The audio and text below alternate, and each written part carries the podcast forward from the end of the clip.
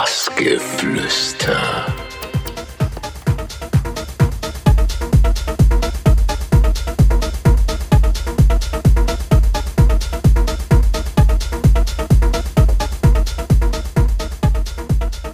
Hallo, hier ist Claudia Gavlas und ihr hört Bassgeflüster auf minimalradio.de.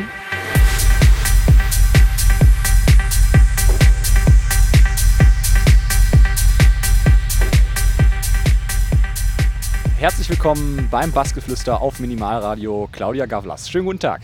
Hallo, grüßt euch. Ja, wir haben gehört, dass du nicht damit angefangen hast, aber du hast auch mal äh, das Bongo-Trommeln äh, betrieben. Wie leidenschaftlich war das denn? Ähm, das kann man vielleicht so nicht sagen, dass ich es betrieben habe. Ich habe äh, äh, während meines Aufenthaltes in Amerika gab es halt eine coole Clique, mit denen ich halt zusammen abgehängt bin und die regelmäßig halt so Sessions gemacht haben mit so selber gebastelten Trommeln. Ich weiß gar nicht, wie man die genau nennt. Ähm, war aber immer so eine Clique von fünf, sechs Leuten und wenn wir dann angefangen haben zu jammen irgendwie, dann ähm, haben so richtig die, die, die, die, die Fensterwände gewackelt und das war sehr hypnotisch fast schon. Es war sehr schön.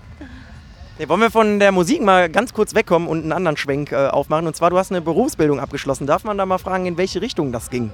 Nein, na Quatsch. Ähm, ich habe im Hotel gearbeitet. Ich, äh, ich komme aus einer Gastronomenfamilie und ganz klar war der Weg halt bei mir schon vorgegeben. Irgendwie, ich muss in die Hotellerie, in die Gastronomie. Und ich habe im Steigenberger Hotel damals eine ganz klassische äh, Hotelfachausbildung gemacht, weil das war das Einzige, was ich mir ungefähr vorstellen konnte zu machen. Aber nach drei Jahren, ich habe es sehr erfolgreich abgeschlossen. Ich wurde sehr beworben danach auch, aber der Weg war klar, dass es die Musik wird. Könnte man in Zukunft äh, sich vorstellen, das nochmal so zu machen oder gar nicht? Niemals mehr. Also ich habe wirklich, ich bin ja sehr viel unterwegs äh, in den Hotels und ich habe wirklich Respekt vor jedem, der diesen Job macht. Ähm, weil man hat nicht immer nur Gäste, die gute Laune haben und freundlich sind. Es ist ein sehr herausfordernder Job ein wirklich knallharter. Ich meine, ich habe jetzt außer der Musik jetzt keine anderen Vergleiche in den Berufen, aber ich weiß, was gefordert wurde. Und es ist schon sehr, ein sehr harter Job. Also Respekt an alle da draußen. Ja, du hast dich dann, wie du gerade schon gesagt hast, umentschieden und bist dann in die USA gegangen für ein Jahr auf ein College, äh, um in die Radiowelt einzutauchen. Wieso gerade dann, ja, das Radio wahrscheinlich, weil dich die Musik interessiert hat, aber warum dann gerade die USA? Also generell habe ich ja, ich wollte einfach ein Jahr weg aus Deutschland. Wie gesagt, äh, meine Familie wollte mich da in diese Gastroschiene, wollte mich da sehen und ich dachte mir, ich möchte einfach meinen Kopf frei bekommen, einfach weg von hier, einfach mal wirklich zu sehen, was ich wirklich selber möchte. Und deswegen bin ich dann, ich wollte eigentlich ursprünglich nach Australien, das war dann meinen Eltern zu weit. Und dann haben sie gemeint, gut, Amerika können sie damit leben, das ist noch einigermaßen in zehn Stunden erreichbar.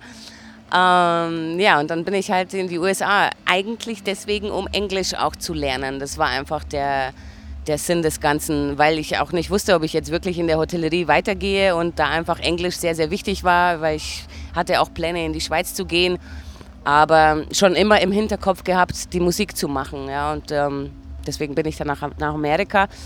Ja, und bin dann auf dem College dann bei Radio Broadcasting gelandet. War aber super schön. Ja, du hast ja auch angefangen aufzulegen eben. Äh, kannst du dich da noch so an den ersten Auftritt erinnern? Was war da los? Also angefangen habe ich ja, weil ich eben Kumpels hatte, die haben einen Plattenladen gehabt. Und da war eine ganz kleine Ecke, war mit Techno drin, auch mit Künstlern aus Deutschland, aus England. Und die haben mich irgendwann dazu motiviert und meinten so, hey, play some German Techno for us.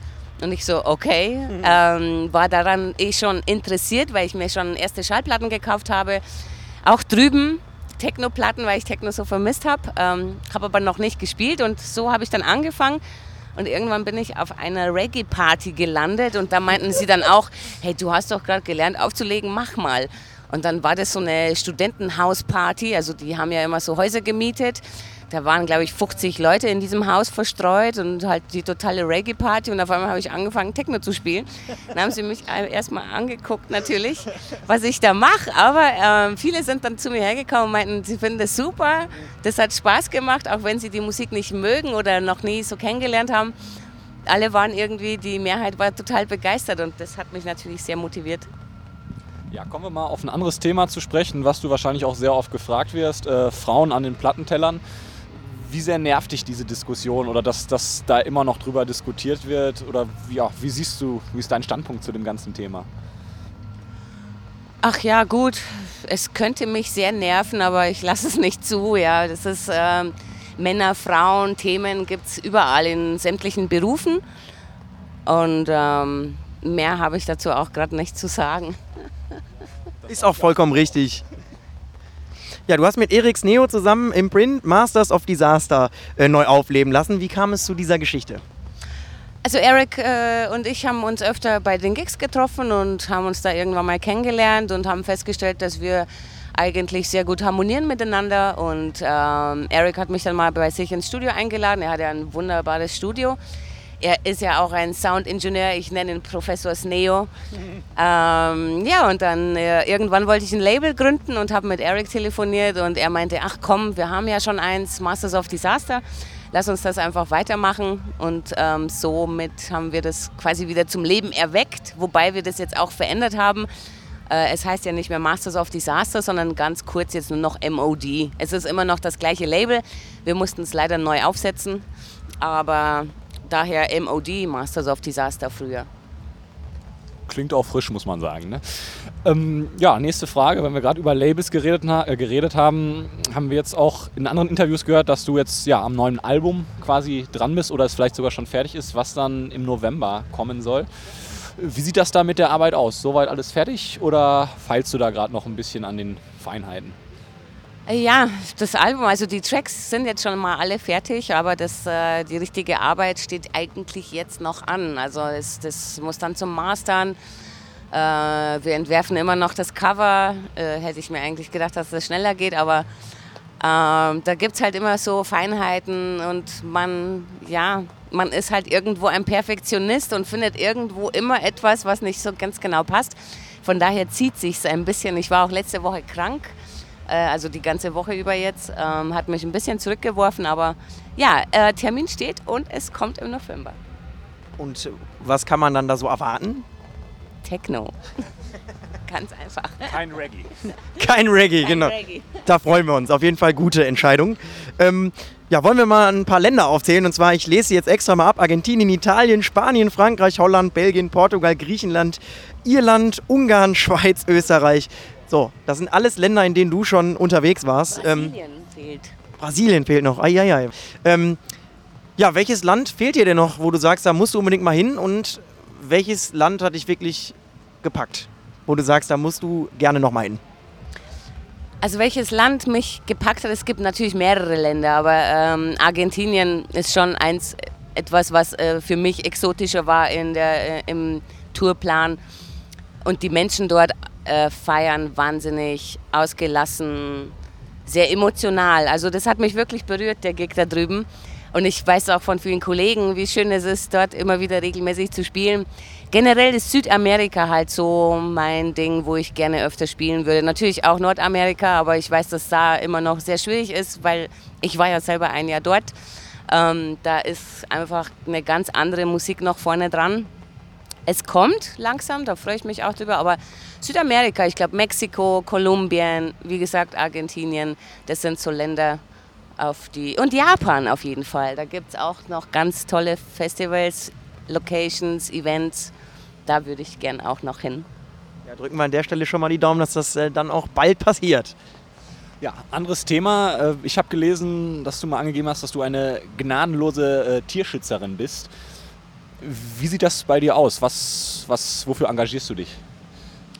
Also so jetzt zum Engagieren bleibt mir jetzt gerade nicht so viel Zeit. Ähm, ich supporte Tierheime in Passau, wo ich regelmäßig jedes Jahr meine Spende abgebe. Ähm, ab und an, wenn ich jetzt spontan spazieren gehe und habe Zeit, dann äh, fahre ich ins Tierheim und hole mir dann einen Hund. Gehe mit dem dann spazieren, weil ob ich jetzt die Runde allein mache oder einen Hund glücklich mache, dann nehme ich lieber einen Hund mit. Ja, und ähm, generell verfolge ich halt sehr viel, was jetzt äh, mit Tieren in Zirkusveranstaltungen, äh, da wird ja jetzt sehr viel dagegen gemacht und getan. Und das versuche ich halt zu unterstützen, weil ich finde, Tiere gehören nicht eingesperrt. Tiere gehören auch nicht irgendwie abgedrängt. Tiere gehören genauso zu uns, wie wir alle zu dieser Mutter Erde. Und ja, also falls ich jemanden erwische, der ein Tier schlägt, ich glaube, das überlebt er nicht. Da wäre ich auch dabei. Ja, wofür du dich auch engagierst, sind Fächer. Die kann man nämlich bei dir im, äh, im Webshop erwerben. Wie kam es denn zu dieser Idee? Ich fand die immer so toll. Ich habe immer welche bekommen und irgendwo dann wieder liegen gelassen. Und immer wenn es heiß war, sind die einfach total erfrischend. Und dann habe ich gesagt, okay, wir brauchen solche Fächer, weil ich nie einen mit heimgebracht habe. Und dann habe ich ja die tolle Steffi, die mich dabei unterstützt im Merchandise-Shop. Und ähm, dann kam die Steffi mal mit den Fächern an. Und daher kamen die. Ja, würden wir wohl auch mal nehmen, ne? So ein Fächer. Ja, jetzt auf deiner Facebook-Seite haben wir gesehen, äh, ein Foto von der Nature One, äh, deiner gigantischen Kulisse, auch mit, mit Lichtern und so weiter. Wie nah geht dir so ein Moment, wenn du so eine Crowd, sage ich mal, vor dir hast? Kriegst du da auch noch Gänsehaut oder ist das mittlerweile Routine? Ach, natürlich berührt es mich sehr. Auf einer Nature One mehr als auf jedem anderen, muss ich sagen, weil das persönlich für mich auch mein Highlight des Jahres ist. Selbstverständlich, wie, genauso wie für andere 70.000, die da dabei sind. Ähm, ich glaube auch für viele andere Kollegen. Es ist immer so, man lebt ja für solche Momente. Deswegen mache mach ich Musik, damit sie da draußen von jemandem äh, für gut empfunden wird, der eine gute Zeit dabei hat. Und ähm, das sind halt so Momente natürlich. Deswegen mache ich es. Wenn, wenn sich jetzt plus drei vorne hinstellen würden und das keinen interessiert, dann würde ich im Wohnzimmer bleiben und könnte es nur da ausüben. Deswegen ist das natürlich schon etwas sehr, sehr special für mich und ich habe Gänsehaut und auch Tränen in den Augen. Ich bin dann berührt, ja. Ja, das ist auf jeden Fall sehr schön zu hören, dass das noch so ist. Ähm, damit das auch in Zukunft so bleibt, was kommt noch so demnächst? Sie haben gehört, klar, das Album, aber was noch? Ach, ich denke, ich werde noch ein paar Produktionen auf Credo machen dieses Jahr und wahrscheinlich noch auf unserem Label MOD. Ähm, dann mal gucken. Ich, ich habe sehr viele Remixe absagen müssen dieses Jahr, weil ich mich einfach da jetzt aufs Album konzentriert habe.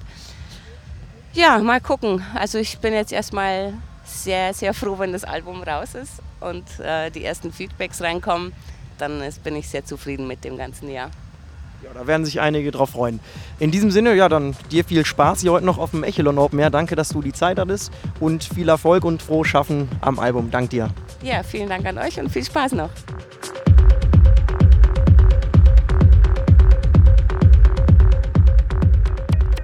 Bassgeflüster.